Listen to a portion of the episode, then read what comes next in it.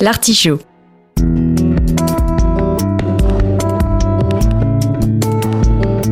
La causerie culturelle de Radio Campus Angers. Cela ne doit pas vous troubler, mon Seigneur, car l'inquiétude et l'affection dans le cœur d'une femme sont toujours égales. Un lundi sur deux, de 19h à 20h.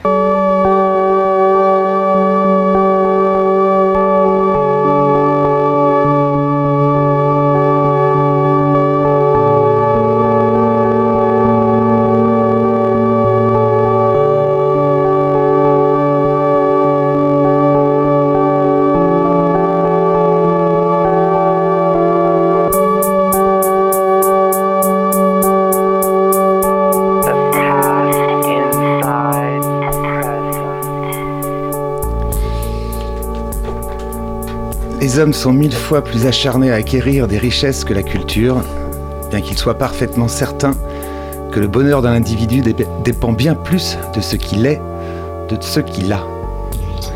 Dans l'artichaut, on prend Schopenhauer au mot et on donne la parole à toutes celles et tous ceux qui soignent qui ils sont pour offrir un avoir intelligent, sensible et généreux. Au menu de ce 130e épisode, comme le temps passe, une causerie avec Jean-Jacques Garnier, vous êtes grand et vous avez le tal dans le sang dans l'artichaut.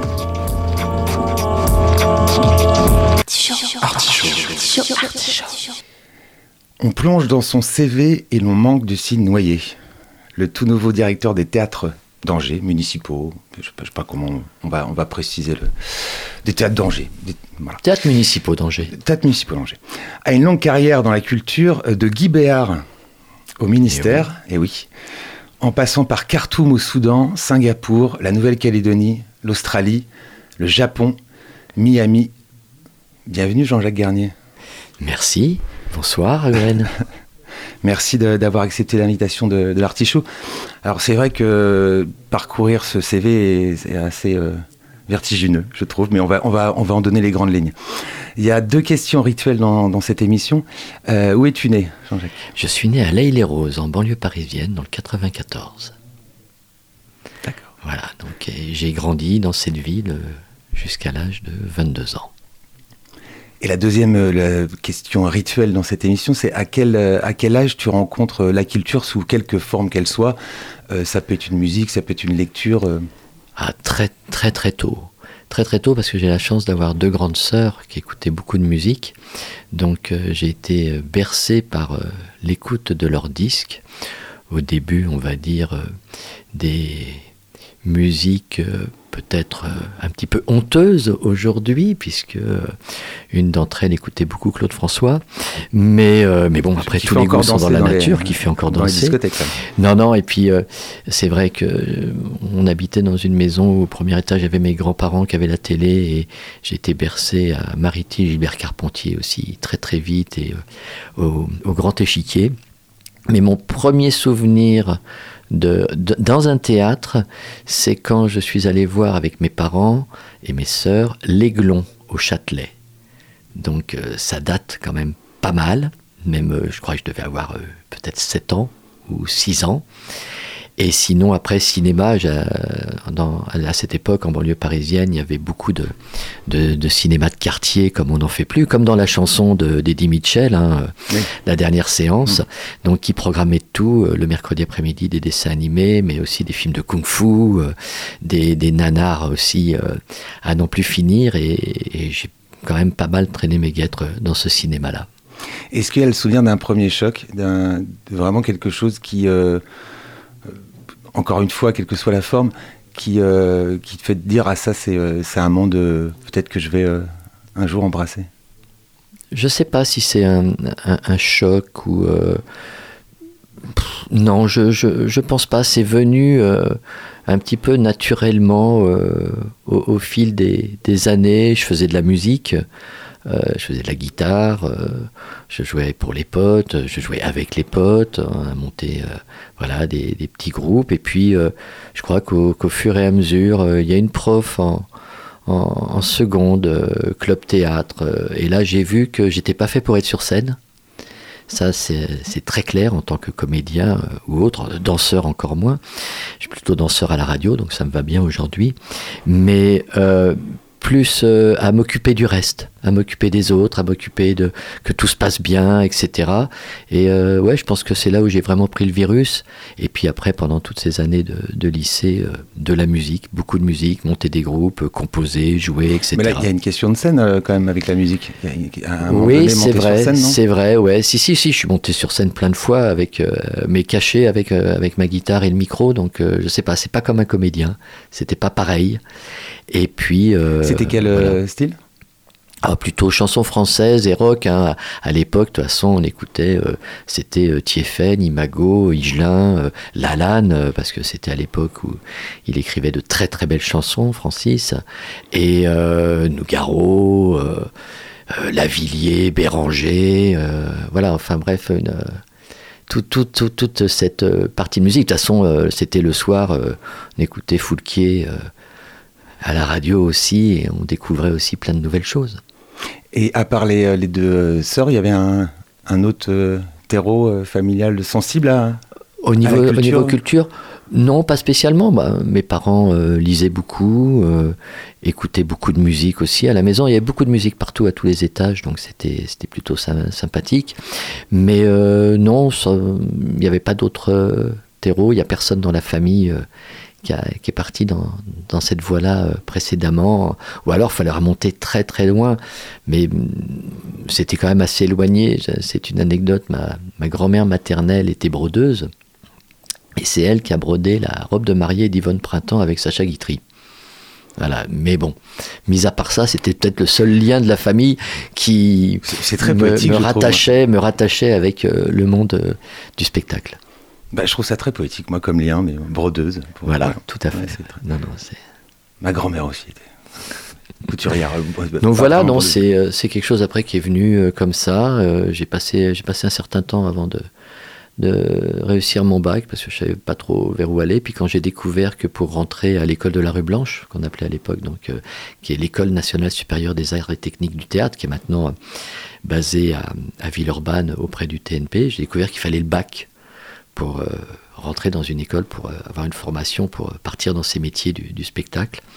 Et donc, bah, je m'y suis mis et j'ai eu le bac et je suis rentré dans l'école. Parce que sous un modèle Jacques Chancel et Dieu dans tout ça, ma question est l'école dans tout ça Comment ça se passe L'école dans tout ça, ah moi, Il y a des matières préférées il y a des... Est-ce qu'il y a des envies déjà de, de métier? Est-ce qu'il y a des... euh, Ah oui, il paraît que pendant longtemps j'ai dit que je voulais être pharmacien-chanteur, ce qui était quand même euh, bon déjà une, une idée, euh, pourquoi pas, qui n'existait pas.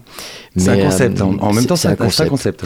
Après, bien sûr, euh, vu que c'était quand même le- les, les, les, les prémices, on, on sentait bien que partir vers tout ce qui était informatique, euh, euh, ingénieur, quelque chose comme ça. Bon, en plus, euh, mon père était ingénieur, était peut-être une piste, mais non, je m'y reconnaissais pas.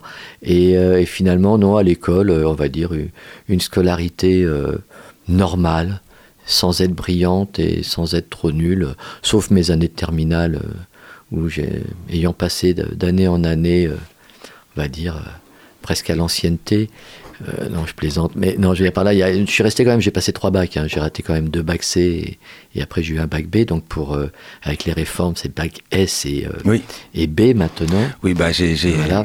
j'ai Mais voilà, non, mais non, j'avais pas vraiment la bosse des maths ni de la physique.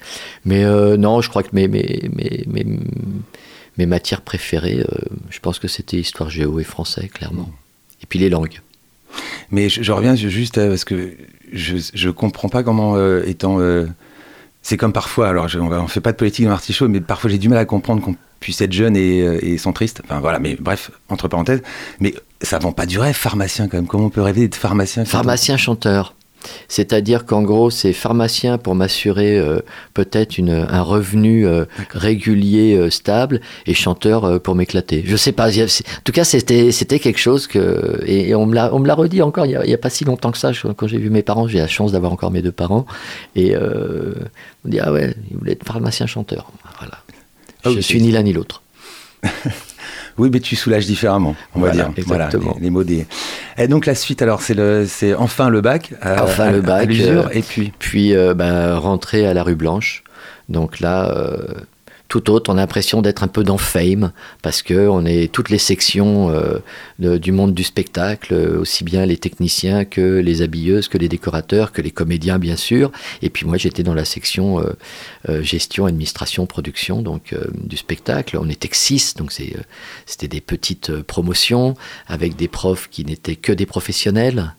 Euh, à l'époque, j'avais euh, Daniel Mathieu en administration théâtre privé, qui était l'administratrice du théâtre Antoine. J'avais Carole Ivars, qui était la, l'administratrice euh, de Mesguich, puis après l'administratrice du TGP, donc du théâtre Gérard Philippe, quand il a pris la, direction du, du théâtre. J'ai eu aussi François Rouchard, qui était le directeur du TGP avant Mesguich. Euh, j'ai eu la fille de Ionesco comme prof de français dans cette école, quand même. C'était quand même quelque chose euh, de Marie-France Ionesco. J'avais Michel Simon, donc du Masque et la Plume, en histoire du théâtre.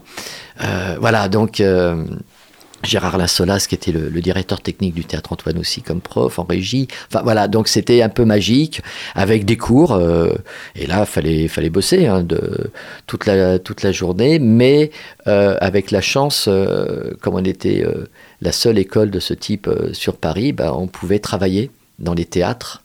Et donc, j'ai passé deux ans à faire mes études en même temps à travailler dans différents théâtres de Paris et à faire finalement tous les métiers de la, du spectacle. Euh, j'ai été régisseur son, régisseur lumière, régisseur plateau, cintrier, euh, rôde, voilà. Et puis on se retrouvait après en fonction d'à quelle heure finissait nos spectacles, on retrouvait les autres ailleurs. Et c'était assez, assez magique. Et puis on avait donc, comme il y avait les, les comédiens, à l'époque, donc l'école était rue Blanche et il y avait en plus, dans la rue Chaptal, il y avait le théâtre 347, qui était l'ancien Grand Guignol de Paris, donc un, lieu là aussi euh, magique, avec une âme, avec euh, des fantômes euh, certainement dans, ce théâtre. Et donc c'est là où les comédiens étaient basés. Et donc on travaillait avec les profs de, la section théâtre, qui étaient tous des metteurs en scène. Il y avait Pierre Tabar qui travaillait avec Peter Brook, Michel Bois, Brigitte Jacques, à l'époque, qui était enseignante aussi là-bas en plus de, son activité professionnelle. Et donc, euh, chaque trimestre, il y avait des spectacles qui étaient montés. Donc, euh, les premières années, nous, euh, les petits jeunes qui débarquions, on, aidait, on était assistant administrateur de, nos aînés sur les spectacles. Et puis, voilà, donc c'était assez, c'était vivifiant, c'était de, la folie totale. Mais c'était une belle aventure, c'était deux ans fantastiques. Mais je, reviens juste à la bascule après le bac. Là, pourquoi cette section, quand, tu disais tout à l'heure que tu avais compris que tu préférais accompagner les gens plutôt que d'être derrière, oui, tout à fait, ouais. Qu'est-ce qui a c'est un vrai choix quand même. oui, c'est un, vrai choix, tout à fait. Qu'est-ce qui détermine en fait? Qu'est-ce qui l'anime ce choix? Bah, Je pense que j'ai eu ce, je, je, faisais tout ça avec le, club théâtre du lycée. Je m'occupais de tout, d'aller chercher éventuellement du budget, de m'occuper de la com, de, de, de, faire en sorte que tout se passe bien au niveau technique. Je suivais la technique aussi, donc j'avais vraiment envie d'être dans ce monde-là, dans ce monde du spectacle, mais euh, sans être sous les projecteurs. Et euh, dirons-nous le le, travail de, à l'époque d'administrateur de théâtre, de directeur d'un lieu, de, de producteur, bah, euh, me plaisait, en me disant bah tiens, on va, on va, on va aller dans cette direction et puis ça va permettre euh, de, après d'en vivre et puis de, se faire un métier, puis on verra bien euh, les étapes. Hein. Qu'est-ce qui avait de séduisant dans ce dans ce rapport aux autres? C'était qu'est-ce qui Qu'est-ce qui faisait que ça, ah, Je pense, et je, suis toujours le, le, sentiment aussi de servir à quelque chose très clairement. Hmm. Mais euh, après, euh, je crois que quand on a. C'était en 84, j'avais 20 ans. Euh, je sais pas, on, on pense pas forcément à des finalités pures. Non, non, on a envie d'y aller. Et qu'est-ce qui reste de cette période-là aujourd'hui et qu'est-ce qui reste du jeune? alors, de, Jean-Jacques, de, cette période-là d'aujourd'hui, déjà, il reste plein de potes et de gens avec qui euh, je peux être toujours en contact et dont beaucoup euh, sont, sont encore dans le milieu. Il reste hélas aussi quelques souvenirs de gens qui sont partis trop vite, hein, parce qu'on est aussi à la période où le sida a débarqué et on se l'est pris en pleine tête. Donc euh, là aussi, j'ai eu des, des, amis à Blanche qui sont très vite partis, trop vite partis. Et puis, après, ce qui reste de cette époque, c'est quelque chose qui m'a construit dans mon métier fatalement, mais je crois que c'est plus toutes les expériences que j'ai pu avoir dans chacun des théâtres, dans chacun des, contextes dans lesquels différents j'ai travaillé, où j'ai appris des choses, où j'ai beaucoup regardé euh, ce qui se faisait. Et euh, bah, l'expérience de l'époque, sur ces deux ans, peut-être la plus significative et qui m'a le plus euh, apporté, c'est j'ai eu la chance d'être assistant metteur en scène de Pierre Mondy. Qui est à l'époque un été, à l'été 85, qui montait 85 ou 86, tout d'un coup je suis perdu, peut-être 86, non 85, qui montait une pièce avec Jacqueline Maillan, et en même temps, il jouait tous les soirs euh, le dindon au Palais Royal, donc euh, euh, donc c'était 86. Du haut de mes 22 ans, je me suis retrouvé tous les soirs à, à diriger les répétitions avec les notes qu'on avait prises dans la journée à dire à, à Madame Maillan, Jacqueline, s'il vous plaît, non, c'est pas là. Pierre, cet après-midi, vous a dit qu'il fallait pas faire comme ça. Et c'était très, très étrange parce que c'était un monument. Oui, alors ça parle peut-être pas aux plus jeunes, mais il faut rappeler que c'est des euh, Jacqueline Maillan et Pierre Mondy, c'est quand même euh, ah bah deux, très grandes euh, figures du théâtre et, du cinéma ah, aussi. je pense que les gens connaissent peut-être dans certains films, dans Papy de la Résistance, dans Papy fait de la Résistance, dans La vie dissolue de Gérard Floch, dans un centre de films. Elle a été vraiment, après l'équipe du Splendide, c'était un petit peu leur, leur, leur, leur maman. Puis c'est un, un, modèle pour beaucoup d'humoristes encore aujourd'hui. Tout à hein. fait. Florence Foresti s'en revendique mm. Euh, mm. très clairement. Euh, Pierre Palmade a écrit euh, mm. son dernier spectacle, qui était un one-man show avec des chansons. C'est Pierre qui lui avait, qui lui avait écrit. Et non, j'ai beaucoup appris, beaucoup appris, peut-être dans la gestion des égaux, dans la gestion des gens, dans l'écoute aussi, parce que c'était pas simple, parce qu'il n'y avait pas qu'elle sur la scène. Hein. Il y avait Mike Janssen, qui est la femme de, de Roland Giraud. Il y avait Henri Lambert, euh, alors là ça rappellera encore moins aux plus jeunes, euh, qui jouait dans euh, L'homme du Picardie un, homme qui, boitait. Enfin, bref, c'était bien. Non, mais ce qui, est, qui très drôle, c'est que de toute cette expérience, je me suis retrouvé pendant un mois et demi à devoir faire la doublure de Jacqueline Maillan dans cette pièce. Alors on ne me voyait pas, hein, mais j'avais quand même une robe longue, des talons aiguilles, une perruque, puisqu'elle jouait une jumelle dans cette pièce de théâtre, et comme elle disparaissait pour prendre l'autre rôle, bah, elle était une, star hollywoodienne euh, décadente qui euh, buvait et se droguait un peu. C'est pas bien, je le, rappelle à la radio. Euh, et donc à un moment, elle était tellement ivre qu'on la mettait dans un beau lit à alcôve avec baldaquin, avec des, des, rideaux qui se fermaient. Et donc on remplaçait Jacqueline par la doublure. Et à un moment, je faisais mon armée à l'époque, donc ça date de 87, 86-87. Le théâtre m'appelle en me disant Jean-Jacques, tu connais la pièce par cœur, euh, il faut que tu viennes. Euh, un tel est malade, il peut, voilà, il nous faut toi, voilà, il faut que tu viennes.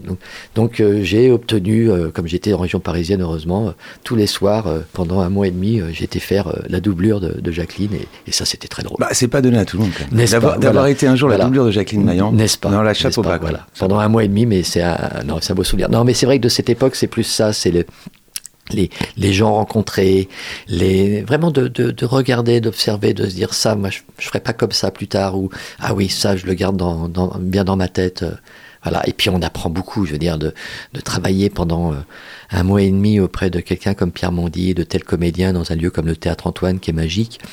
Euh, bah, on fait un bond, on, a, on, on mûrit, euh, on apprend le métier, on, on, découvre plein de choses. Donc, et là, à ce moment-là, on sait que euh, on va en faire quelque chose de ça. Enfin, on va se diriger vers ce. On se dirige vers ça. Maintenant, on ne sait pas du tout quel, quel chemin on va avoir. C'est toujours compliqué de toute façon. Hein. Donc, euh, au point où d'ailleurs, quand, quand je suis sorti de l'armée, euh, je me suis retrouvé à m'occuper de Guy Béard, parce qu'il n'y avait plus rien à voir.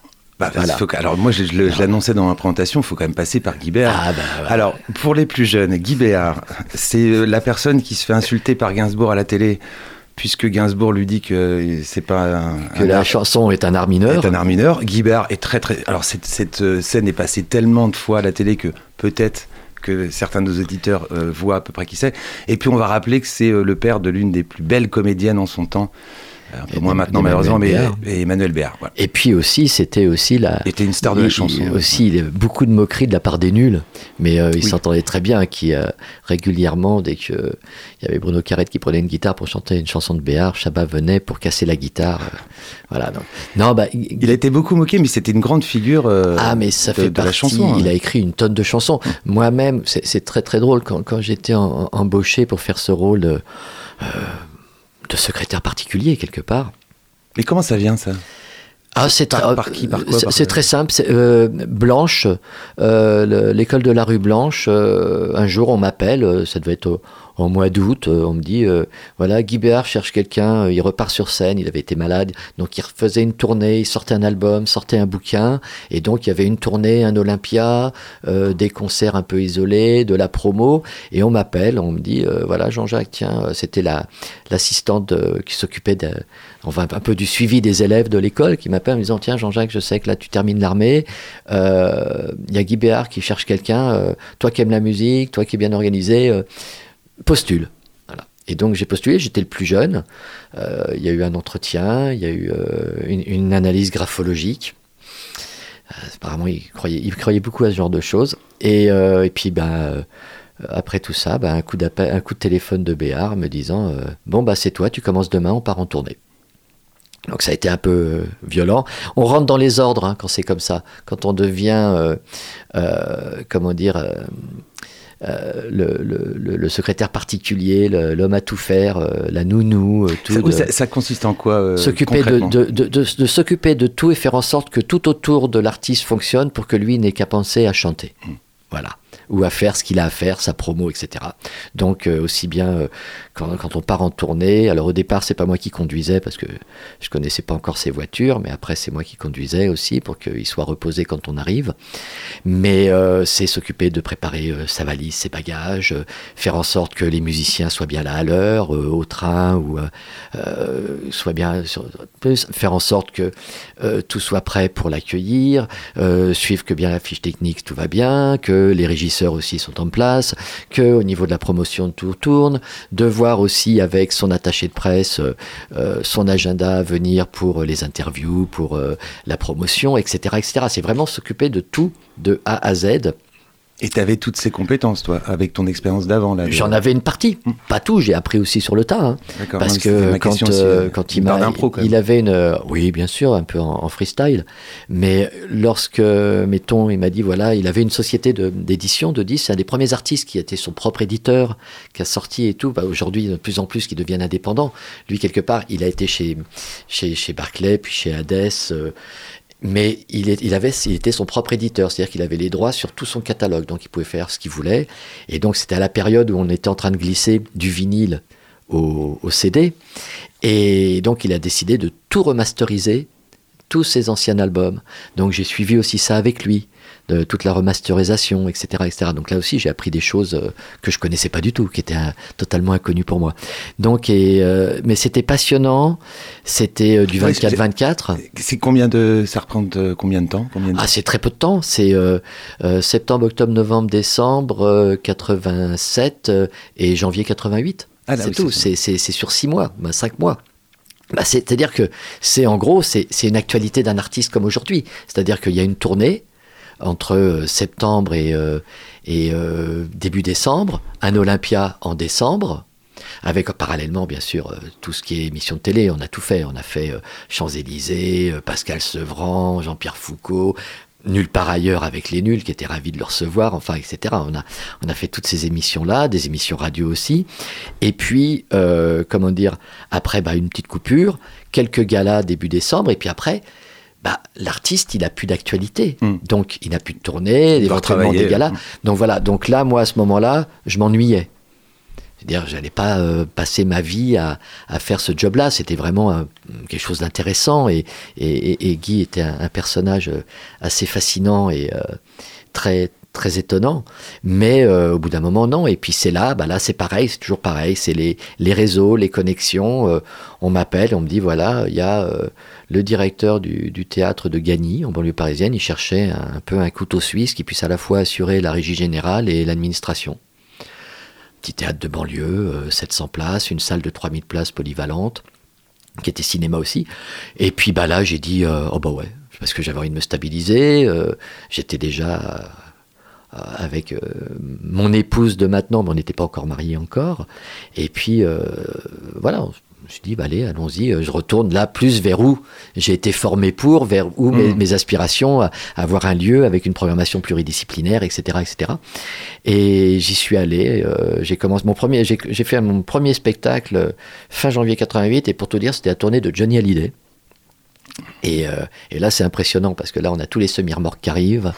Et euh, vu la salle qu'on avait, euh, tout ne rentrait pas sur le plateau. Donc, euh, et j'étais très impressionné par le régisseur général de la tournée de, de Johnny Hallyday qui dit voilà, ce camion-là, il va à l'étape suivante, celui-là aussi, celui-là, vous en sortez la moitié. Enfin, c'était délirant. Donc, ça, c'est de, en gros, c'est de 5 heures du matin à, à 3 heures du matin, le départ des derniers camions. euh. et, et voilà, et c'était lancé. Et donc, euh, j'ai fait ça, donc, euh, ce rôle un petit peu polyvalent dans ce théâtre jusqu'en.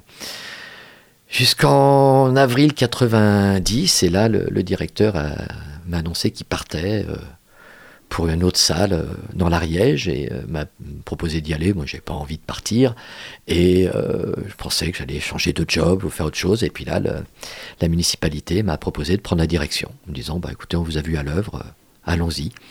Et donc j'ai été nommé, ouais, j'avais 24 ans, donc C'est assez jeune, d'ailleurs, pour être très jeune. euh, J'étais le plus jeune théâtre de- directeur de théâtre de France à l'époque D'accord. Oui, bah oui, que 24 de cette ans, taille-là, ouais, tout à fait.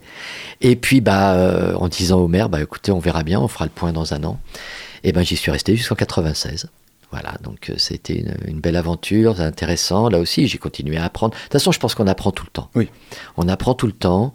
Et euh, comme je le dis encore à, à- à l'équipe ici à, à Angers, depuis que je suis arrivé, mais ça a été toujours mon credo, nos métiers, en tout cas dans le domaine de, de la culture, de gérer des, des lieux, de, de salles, de spectacles ou de produire, c'est euh, 75% de relations humaines et d'humains, 20% de savoir-faire, de compétences, de connaissances, et puis 5% de chance. Donc voilà, donc euh, après je pense que c'est surtout euh, l'humain qui compte, euh, le dialogue, l'écoute, euh, la vigilance. C'est pas toujours facile, surtout, bah, surtout quand on reçoit régulièrement plein d'artistes, après il faut, faut les gérer, mais là j'avais beaucoup appris avec ce que j'avais fait avant, dont j'ai parlé euh, avec l'expérience avec Mondi et avec d'autres artistes, et euh, c'est Béard, et là de gérer effectivement... la venue, l'arrivée de, j'ai aussi bien dans mon théâtre à l'époque, j'ai aussi bien Michel Morgan que euh, Patrick Bruel, que euh, Jacques Weber, euh, que Francis Huster. Enfin voilà, donc c'était vraiment très très très large. Des opéras aussi, Nougaro plusieurs fois, De Vos, enfin des, des, des, des monuments. Et euh, ça s'est toujours bien passé. Et on a fait en sorte, et des artistes revenaient, ou on a réussi à avoir des artistes des fois qui étaient plutôt improbables pour une petite salle comme ça de banlieue parisienne. Dans le 93, on travaillait beaucoup aussi euh, avec euh, les, les cités des, des villes aussi aux alentours. Montfermeil, hein, quand même, qui est, qui est maintenant très connu grâce euh, euh, au film. euh, ah, tout d'un coup, qui m'échappe de HD. Oui, le- oui. voilà, c'est pas Non, mais grave. ça va revenir, ça va revenir. Oui, Bref, voilà. Donc, voilà, c'est vraiment des, des publics très, très variés, une diversité, une mixité importante. Les Misérables. Les Misérables, voilà. Et euh, La de- mémoire est un muscle, hein. il faut la... Tout à fait. On n'a pas regardé, hein. Et- vous êtes témoin, personne n'a regardé sur Non, son... non. Et, et, et, et c'est vrai que euh, certains artistes c'était improbable, mais le, la façon dont on accueillait les gens, la façon dont ça se passait dans, dans les salles, a fait, euh, a fait que euh, il y a eu cette, euh, cette continuité. Et le directeur qui est parti, Gérard Solas, qui est resté un ami, hein, qui est maintenant à la retraite, Gérard, et euh, avait été mon prof à la rue Blanche. Donc aussi, il me connaissait un peu, donc il avait, pensé à moi. Et il m'a beaucoup appris aussi. Et, euh, et je suis rentré après dans sa roue, et puis on, on continue, après on, développe.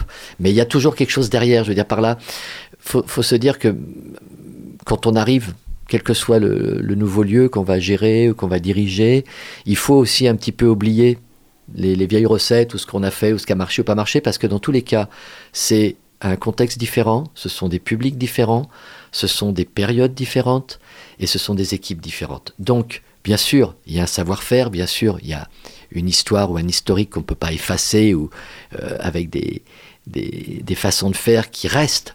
Mais après, il faut savoir être humble, savoir être... euh, euh, apprendre, regarder. Et c'est ce que je fais depuis trois mois que je suis arrivé ici. Vous êtes bien dans l'artichaut avec euh, Jean-Jacques Garnier, donc le directeur des théâtres municipaux d'Angers.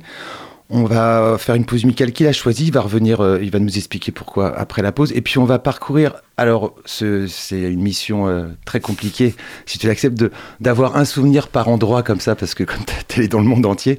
Et puis on, finira par évidemment évoquer quand même les théâtres d'Angers, les théâtres municipaux. Bien sûr.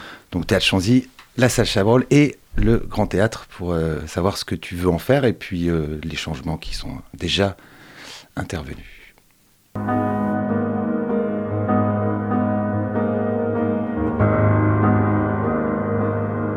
Si tu aimes les soirs de pluie, mon enfant, mon enfant, les ruelles de l'Italie et les pas des passants, l'éternelle litanie des feuilles mortes dans le vent qui pousse un dernier cri, crie mon enfant. Si tu aimes les éclaircies, mon enfant, mon enfant, prendre un bain de minuit dans le grand océan. Si tu aimes la mauvaise vie, ton reflet dans les temps. Si tu veux tes amis près de toi tout le temps. Si tu pries quand la nuit tombe, enfant, mon enfant. Si tu ne fleuris pas les tombes, mes chéris, les absents. Si tu as peur de la bombe et du ciel trop grand. Si tu parles à ton ombre de temps en temps. Tu aimes la marée basse, mon enfant, mon enfant, le soleil sur la terrasse et la lune sous le vent. Si l'on perd souvent ta trace dès qu'arrive le printemps, si la vie te dépasse, passe mon enfant. Ça n'est pas ta faute, c'est ton héritage. Et ce sera pire encore Ça n'est pas ta faute, c'est ta chair, ton sang.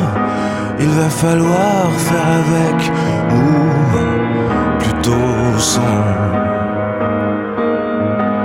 Si tu oublies les prénoms, les adresses et les âges, mais presque jamais le son d'une voix, un visage.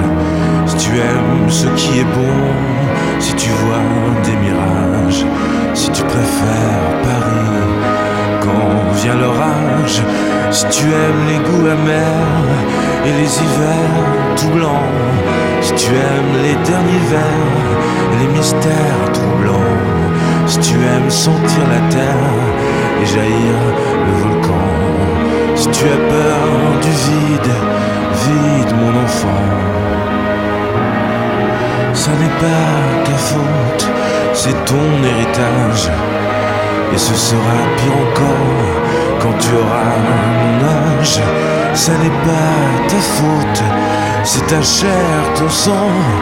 Il va falloir faire avec ou plutôt sans. Si tu aimes partir avant, mon enfant, mon enfant, avant que l'autre s'éveille, avant qu'il te laisse son plan. Si tu as peur du sommeil et que passe le temps, si tu aimes l'automne vermeil, merveille, rouge sang, si tu as peur de la foule, mais supporte les gens, si tes idéaux s'écroulent le soir de tes vingt ans, et si tout se déroule jamais comme dans tes plans, si tu n'es qu'une pierre qui roule, roule mon enfant. Ça n'est pas ta faute, c'est ton héritage. Et ce sera pire encore quand tu auras mon âge. Ça n'est pas ta faute, c'est ta chair, ton sang. Il va falloir faire avec ou plutôt sans. Mon enfant.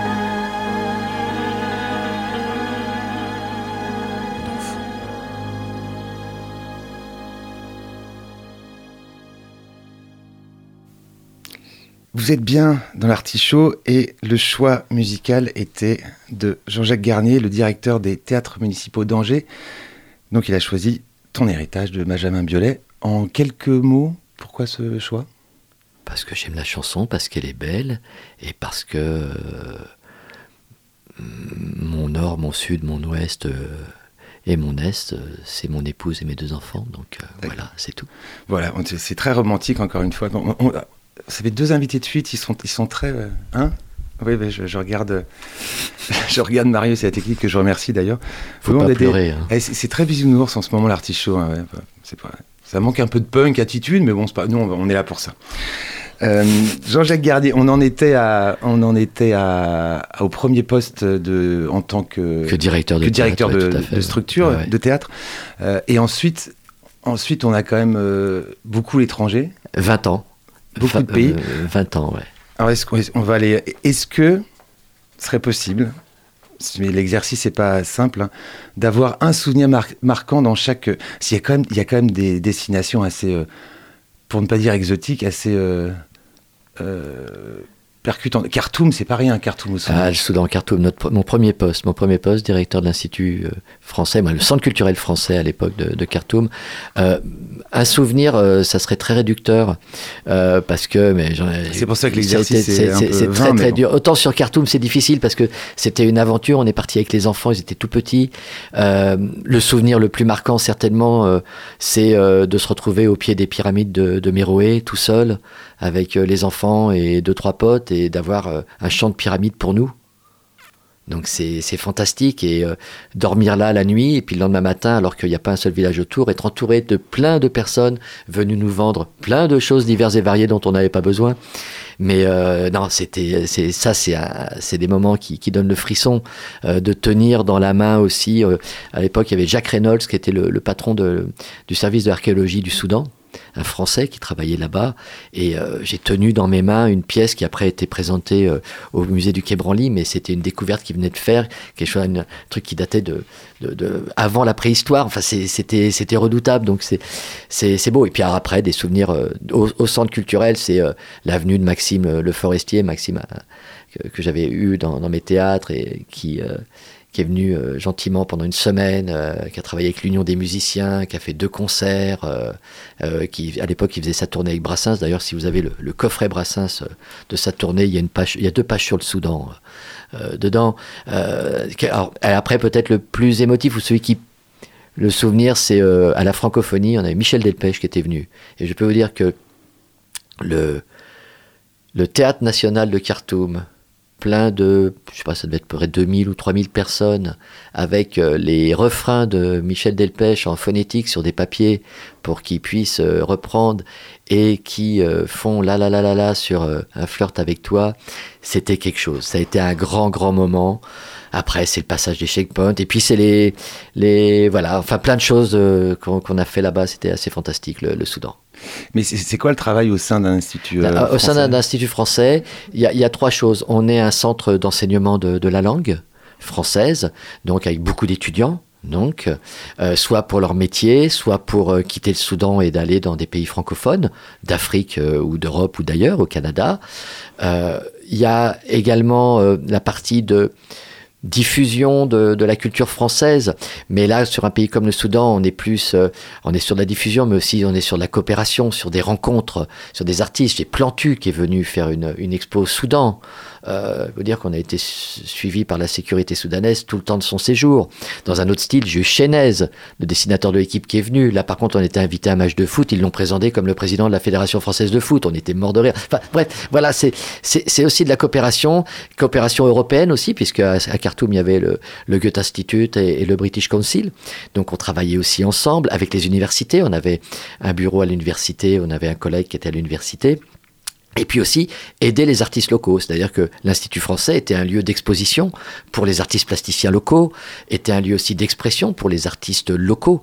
Et on avait souvent même des, des, des c'est-à-dire que quand on avait des artistes français qui venaient, ils travaillaient avec euh, les artistes euh, les, les artistes locaux. Je peux vous dire peut-être un, très très beau souvenir, c'est lorsque plusieurs amis musiciens qui étaient les musiciens de, qui sont d'ailleurs pour tous certains toujours les musiciens d'Alain Souchon, donc entre autres Michel-Yves Kochman qui est son chef d'orchestre, et euh, ils ont fait la, la chanson C'est déjà ça, où il parle du Soudan, un chanteur soudanais qui l'a chanté une fois en arabe, une fois en français.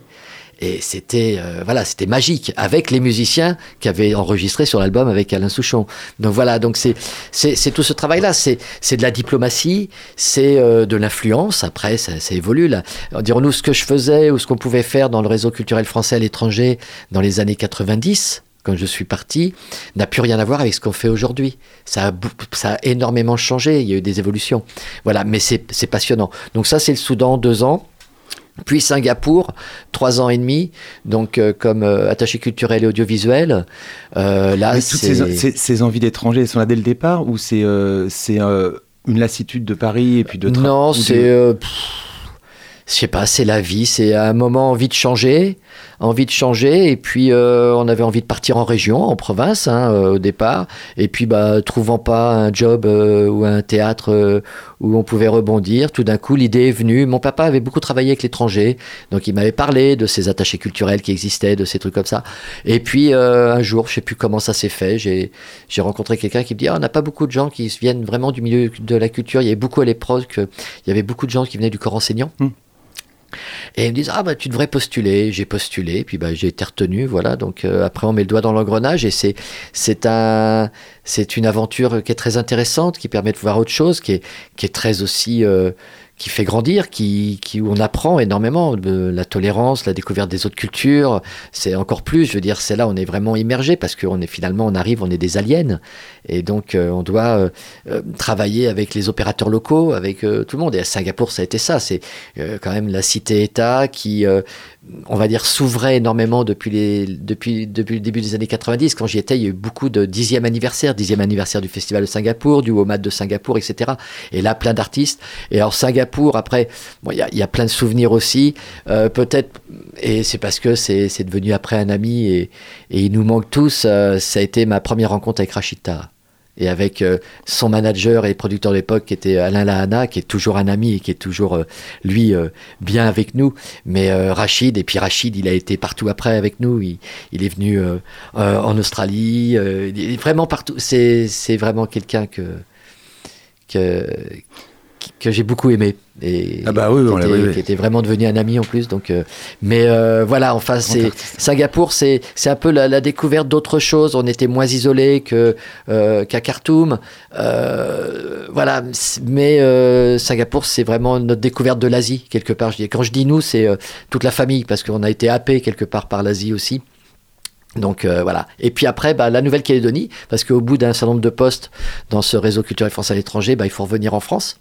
Et là, j'ai été, euh, entre guillemets, euh, chassé, casté, comme on veut, par le ministère de la Culture, pour aller en Calédonie, donc pour être... Oui, ce qui est la France, on est d'accord. C'est la France, mais c'est la France. bien sûr, oui. Et euh, qui est pour être euh, auprès du haut-commissaire, euh, être le représentant du ministère de la Culture, donc être le directeur de la mission des affaires culturelles. On parlait pas de DRAC en Calédonie, puisque les, les, compétences culturelles avaient été transférées à, à, la collectivité, bah, au gouvernement de la Calédonie, suite aux accords de Nouméa et de Matignon mais de travailler beaucoup avec eux. Et j'avais une mission là-bas, et c'est mon souvenir, on va dire, au-delà d'avoir eu la chance de rencontrer euh, Madame Djibaou, euh, la veuve de Jean-Marie Djibaou, de connaître ça, et euh, mettons Emmanuel Casarerou, qui aujourd'hui est le président du Quai Branly, était là-bas à l'époque, et c'est un ami, on, a travaillé beaucoup ensemble. Mais euh, je crois que le, le, c'était ma mission première, c'était de créer une société de droit d'auteur en Calédonie, parce que la loi de 57 n'était pas vraiment appliquée sur le territoire, les artistes touchaient pas leurs droits quand ils, quand ils jouaient, quand ils étaient passés, quand ils passaient en radio et tout ça. Et donc il fallait structurer tout ça. Et euh, ça a pris trois ans et demi, mais on a réussi avec la SACEM, avec les, forces locales, à, monter euh, cet organisme qui s'appelle l'ASSA5, qui existe toujours. Et c'est peut-être certainement ma, plus belle fierté de, mon passage en, en, Calédonie. Mais après, c'est pareil, c'est une autre aventure, c'est complètement différent. Euh, on n'est pas à l'étranger, bien sûr, on est en France, je l'ai dit, mais en même temps, on est ailleurs. Voilà, donc ça. Et puis après, bah, c'était l'Australie. Euh, ça, on en, rêvait quelque part. Quand on est en Calédonie, on peut rêver que d'Australie. Puis moi, ça faisait longtemps. De toute façon, il y a, des années, j'avais dit un jour, j'aurais des kangourous dans mon jardin. J'en ai jamais eu, mais c'est pas grave. Mais je sais pas, il y avait un, attrait pour l'Australie. Et, là, la chance, euh, attaché culturel audiovisuel pendant cinq ans, basé à Sydney, en charge de toute l'Australie. Et euh, souvenir peut-être le plus marquant. Ah, ah, là là, il y en a tellement. Euh, William Barton, joueur de didgeridoo, aborigènes qui jouent avec des orchestres symphoniques partout dans le monde et dont la maman est conteuse. Ils viennent d'ailleurs régulièrement, il venait régulièrement à l'époque euh, au centre Pompidou pour euh, quelques jours de, de contes et, musique euh, aborigène, donc avec le didgeridoo et qui, et qui est un mec fantastique. C'est un colosse qui fait 2m50. Bah, non, il doit faire 2 mètres, 2 euh, mètres, 2 mètres 10, on va dire. Non, non, c'est vraiment un colosse, euh, William Barton. Les gens peuvent regarder sur Internet, tape William Barton, didgeridoo, et ils seront très, très étonnés de, de ce qu'il peut faire. Il y a ça, donc ça, c'est au niveau culturel, des rencontres, mais des, des très belles rencontres. On a plein d'amis encore là-bas, fantastique. Euh, la chance, un de mes enfants, donc Jude, qui a décidé de travailler dans le domaine du cinéma, fait ses premières armes là-bas en travaillant avec George Miller sur Happy Feet 2. George Miller qui vient dîner à la maison. Euh, voilà, avec, hmm. euh, avec Jean-Pierre Jeunet en plus qui était là. Donc euh, voilà, c'est des, des, des moments qui, qui sont assez fabuleux. Et puis ce pays, ce pays qu'on a adoré, qu'on se sentait chez nous et c'est vraiment un très très beau pays, plein de collègues euh, adorables, des gens qui je, je pense régulièrement, avec qui on est, et, des, vraiment des amis. Donc euh, un superbe pays. C'est très loin par contre. Donc pour revenir, on revenait pour la famille tous les, tous les ans, mais euh, c'est très loin. C'est très très loin, mais c'est fantastique. Et puis de là, bah, le Japon. Le Japon, retour en Asie, on était ravis. On connaissait pas, on s'était jamais arrêté au Japon. Ça nous faisait, je sais pas, on se disait ouais, on va pas. Et là, une grande découverte, une grande claque. Euh, pays très, très, très contrasté, très étonnant. Fukuoka dans le Kyushu pendant 4 mois, puis après Tokyo pendant 4 ans et 8 mois.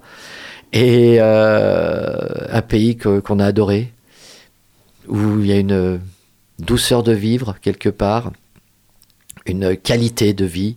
Euh, c'est tout est minutieux, on y mange bien, on y voit de belles choses, tout est c'est assez très très très étonnant. Et puis Tokyo, euh, tout Tokyo en vélo régulièrement, euh, on prenait que les, transports en commun et, et, le vélo et traverser Tokyo à minuit en rentrant d'un spectacle, euh, c'est fantastique, il n'y a mm. personne. Il y a plein de petites rues, c'est pas du tout les, images qu'on peut imaginer. Et, on a l'impression d'être dans Lost of Frustration quand même de temps en temps. Ça, c'est clair. Et voilà, et puis dans tous ces pays, euh, comme soit le Japon, euh, euh, Singapour, le Soudan, bah, essayer d'apprendre un peu la langue, donc d'avoir des kits de survie. Voilà, donc j'ai tout, oublié. J'ai tout oublié. Bah, J'en ai encore Allemand, roumain, arabe, japonais, kit de survie. Voilà, c'est ça. Et mais après, souvenir au Japon, non, c'est des souvenirs vraiment. Alors moi, à titre personnel, peut-être le, moment le plus euh, euh, plus émouvant, c'est quand je suis allé à Nagasaki. Euh, on, a travaillé avec l'université à Nagasaki, on avait une petite alliance française et et de d'être sur le site du point d'impact, de tout le, tout le mémorial, etc. Euh, ouais, ça file, ça file les poils. D'ailleurs, ça, voilà. Mais en tout cas, ça c'est vraiment titre personnel parce que j'étais, j'étais tout seul. C'est pas, ça n'a pas été un partage en, famille. Après, sinon, au niveau culturel, euh, certainement euh, des, des, moments de, alors là, de, de véritable éclat avec la venue de trio au Japon, Guédré. On a même sorti un album de Guédré avec une chanson en japonais c'était quand même assez euh, là c'était punk là tu vois là on est loin du romantisme et euh, mais elle est adorable elle donc c'est voilà de ma rencontre avec aussi un, grand jazzman euh, qui est Dominique Fillon qui est, qui est, marié avec une japonaise et qui, qui, venait régulièrement. On a, on a monté des choses. Kent, qui est venu aussi au Japon, à la fois BD et ses chansons. Bref, on a le, le champ de tous les possibles avec des publics, avec un public très ouvert et très quelque part une, une frange très, très francophile. Donc euh, c'était euh, c'était assez euh, ça. Et puis après, bah si c'est, je crois que c'est la, nourriture japonaise, très clairement. On va, il y, a aussi Miami, mais comme ouais, on va passer vite sur Miami. Il n'y a pas besoin. Voilà, c'est Miami. C'était une aventure courte. Par contre, je veux bien qu'on parle de la Roumanie si on a un tout, un tout petit peu de temps.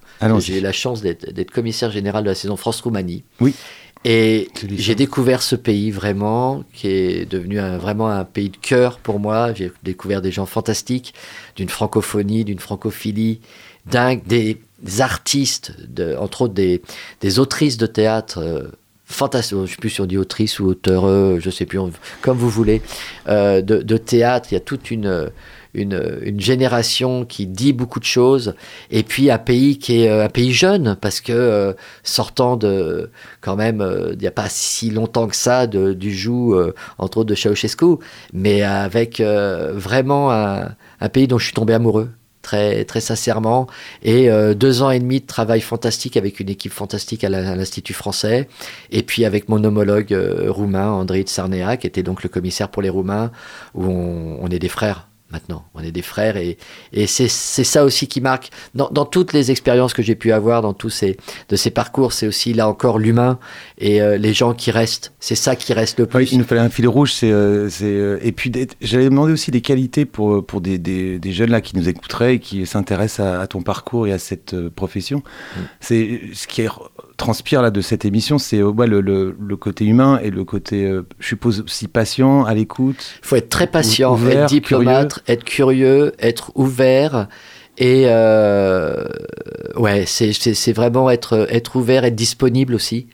Être disponible et euh, pouvoir facilement aussi euh, euh, s'adapter. Je veux dire, c'est quand, quand, quand, on arrive sur, quand j'arrive sur un poste comme ça, et j'ai fait pareil ici, j'ai commencé pareil à Angers, c'est, euh, faut pas hésiter à, à c'est très chronophage, mais c'est voir tout rencontrer tout le monde euh, le plus rapidement possible, essayer vraiment de découvrir l'ambiance. Et là, aujourd'hui, maintenant, ce que je fais depuis le début de la saison, c'est d'aller tous les soirs, euh, bah, tous les soirs, dès qu'on a un spectacle dans une des trois salles, d'y être pour découvrir le public. Je connais pas mon public, je connais pas le public des, des théâtres d'Angers. Et de voir comment ça se passe, d'être auprès des équipes, et pour moi, c'est primordial. Alors, en quelques, en quelques mots seulement, mais euh, de, pourquoi Angers? Pourquoi être, avoir accepté de ce poste? Et pourquoi pas? C'est vrai. Euh, voilà. Euh, non, j'avais découvert Angers pendant la saison France-Roumanie avec Premier Plan, puisqu'on avait eu en, en, janvier 2019 euh, pour Umbuyu qui était venu, puis après euh, plusieurs événements autour du, du cinéma roumain. Ça m'avait plu. J'ai eu, grâce à ma mission ensuite pour la présidence française de l'Union européenne, j'ai eu à venir à beaucoup à Angers puisque j'étais en charge de l'organisation de la réunion des ministres qui s'était déroulée euh, au mois de mars euh, cette année. Et euh, voilà, donc déjà la ville, je trouvais ça sympa, etc. Ma femme connaissait pas du tout, je lui ai bien vendu après. Et puis, ministère de la Culture, ma mission finissait en juin. je regardais, savoir qu'est-ce que j'allais faire, mais j'avais vraiment, je crois que j'arrivais à un âge, hein, puisque quand même je, je suis pas si jeune que ça, de d'avoir envie de retourner peut-être à, mes premières amours et de, retrouver plus le d'être plus les mains dans le cambouis sur le terrain avec euh, ce rapport avec une collectivité qui est pour moi très très important de travailler au service des publics, c'est aussi, on revient toujours à ce que j'ai dit au, tout début, c'est d'avoir le, sentiment de pouvoir servir à quelque chose, euh, d'être dans, dans un lieu ou des lieux, là j'ai de la chance, il y en a trois, de travailler avec des équipes et d'être aussi plus près des artistes aussi, de, de pouvoir euh, avancer, construire, etc. Et bah là, ça s'est présenté, j'ai postulé, j'ai été retenu et je suis ravi parce que non seulement ce sont trois superbes lieux, trois superbes équipes, on a un adjoint au maire à la culture, euh, Nicolas Duftel, qui est, qui est top. Euh, J'ai un directeur aussi de la culture du patrimoine aussi qui est, qui est, super. Et puis des, collègues aussi dans, dans, les autres services avec qui je travaille, qui vraiment très bien. Moi, je suis ravi et euh, c'est une vraie découverte. Et mon épouse qui a découvert Angers, une fois que j'avais dit oui, une fois que quelque part j'avais signé, elle a découvert au, au, mois de mai. On est venu vite fait deux jours pour trouver un, un appartement avant de, avant de trouver mieux. Elle a adoré aussi la ville. Et on habitait Albi avant. Euh, bon, il manque le rugby à Angers, mais bon, c'est pas grave. Euh, parce que j'aime beaucoup aussi le sport. Hein. On pourrait faire une émission entière sur le sport. Non, mais est, ça fait partie. Il y a, il y a des mais... invités comme ça depuis, euh, depuis 9 ans, donc depuis 10 saisons, qui, qui évidemment méritent 2-3 émissions. tu, non, en, fais, non, tu en fais partie. Je, je revendique rien, t'inquiète pas. Mais voilà, mais avec un parcours comme là, ça, c'est normal. Le, le, on dit souvent, là, de, depuis qu'on est là et qu'on rencontre des gens, on dit on a quitté une belle ville, Albi, qui est très belle, avec une, certainement la plus belle cathédrale du monde, pour une autre très belle ville qui est Angers. Et, et ça, on n'a pas de regrets et on se sent bien à Angers. Et les gens sont très accueillants et très agréables. J'avoue, franchement, c'est, euh, ça fait plaisir. Donc voilà, bah, vous avez entendu euh, Jean-Jacques Garnet qui a, qui a essayé de résumer son parcours qui, qui est euh, complètement pas résumable. Donc, euh, mais j'ai trouvé une ça... synthèse.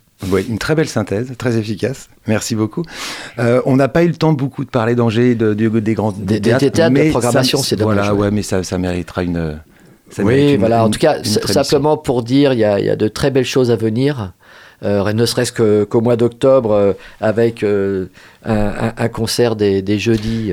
oui, mais, mais ça, parlera bientôt. Oui, bon, mais ça, voilà. ça fait Alors, partie de. Orchestra Baobab. Oui. Ne ratez pas les 50 ans. Oui. Voilà. Et puis, mon coup de cœur, peut-être, la pièce Clara Askill, mais parce qu'elle était roumaine. Et cette pièce est superbe, et à ne pas rater, vraiment, je vous y engage avec Laetitia Casta. Très bonne transition, parce que ça va être le moment des coups de cœur. très rapidement, messieurs, parce que nous allons être en retard sinon. Euh, oui, alors bonjour auditeurs, auditrices. Euh, donc mon premier coup de cœur, euh, parce que j'en ai deux aujourd'hui, c'est bien, bien, évidemment l'invité d'il y a deux semaines car il m'a ramené chez moi euh, donc ça fait toujours plaisir, en effet, euh, je voulais en tout cas le remercier à nouveau. Et mon deuxième coup de cœur euh, va souvent en direction de l'invité, et cette fois-ci, c'est pour le spectacle de Guillermo Guise au suivant à Chanzy, spectacle que j'ai vu en rodage à la nouvelle comédie gallienne à Bordeaux, un spectacle qui était déjà très très mature quand même pour une deuxième ou troisième représentation, et je suis ravi de revoir le jeudi 12 octobre, ou mercredi 12 octobre à 20h au théâtre de Chanzy. Donc n'hésitez pas, c'est vraiment un très très beau spectacle sur euh, le fait d'être, euh, de vouloir être père, d'être un pré-quarantenaire et d'avoir plein de questions existentielles. Merci beaucoup Marius. Euh, le coup de cœur de notre invité, Jean-Jacques Garnier. Rapidement. Il a dit Clara Askill, sinon Angers, ou sinon le prochain album de Bruce Springsteen. Mais très bien. Voilà. Moi, mon coup de cœur, bah, c'est euh, un spectacle qui va se dérouler jeudi, donc jeudi prochain, 6 octobre, au Grand Théâtre, donc dans l'un des théâtres de, notre invité, à 20h. Et c'est, euh, alors j'ai peur de décorcher son nom, mais je vais y aller quand même.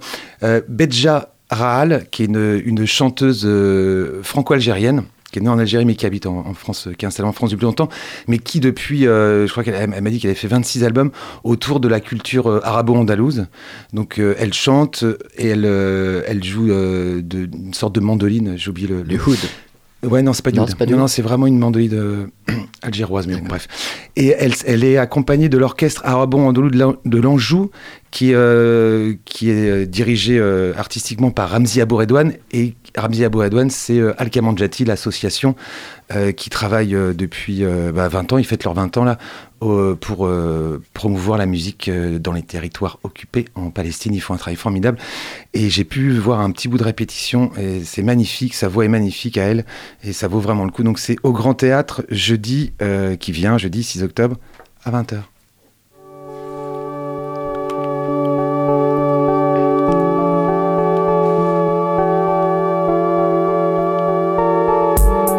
Fin de l'Artichaut saison 10, épisode 130. Un grand merci à notre invité Jean-Jacques Garnier. Un grand merci au précieux Marius à la technique. Euh, le Facebook, je ne sais pas où il en est, mais il doit naviguer quelque part. Euh, le podcast, ça je sais où il en est parce que c'est très rapide, nous sommes très efficaces. La rediffusion sur le 103 FM, c'est mercredi à 14h. On va finir par nos, très rapidement par nos petites citations. Euh, j'avais mis Nietzsche à l'honneur, je crois. Là, j'ai mis un autre, une seule personne. Ce qui vient au monde pour ne rien troubler ne mérite ni égard ni patience. Vivre, c'est s'obstiner à achever un souvenir. Dans nos ténèbres, il n'y a pas une place pour la beauté. Toute la place est pour la beauté. Il faut être l'homme de la pluie et l'enfant du beau temps. Et ma préférée, mais je l'ai dit 500 000 fois dans cette... Mais retenez-la, celle-là. La lucidité est la blessure la plus rapprochée du soleil. Tout ça, c'était René Char.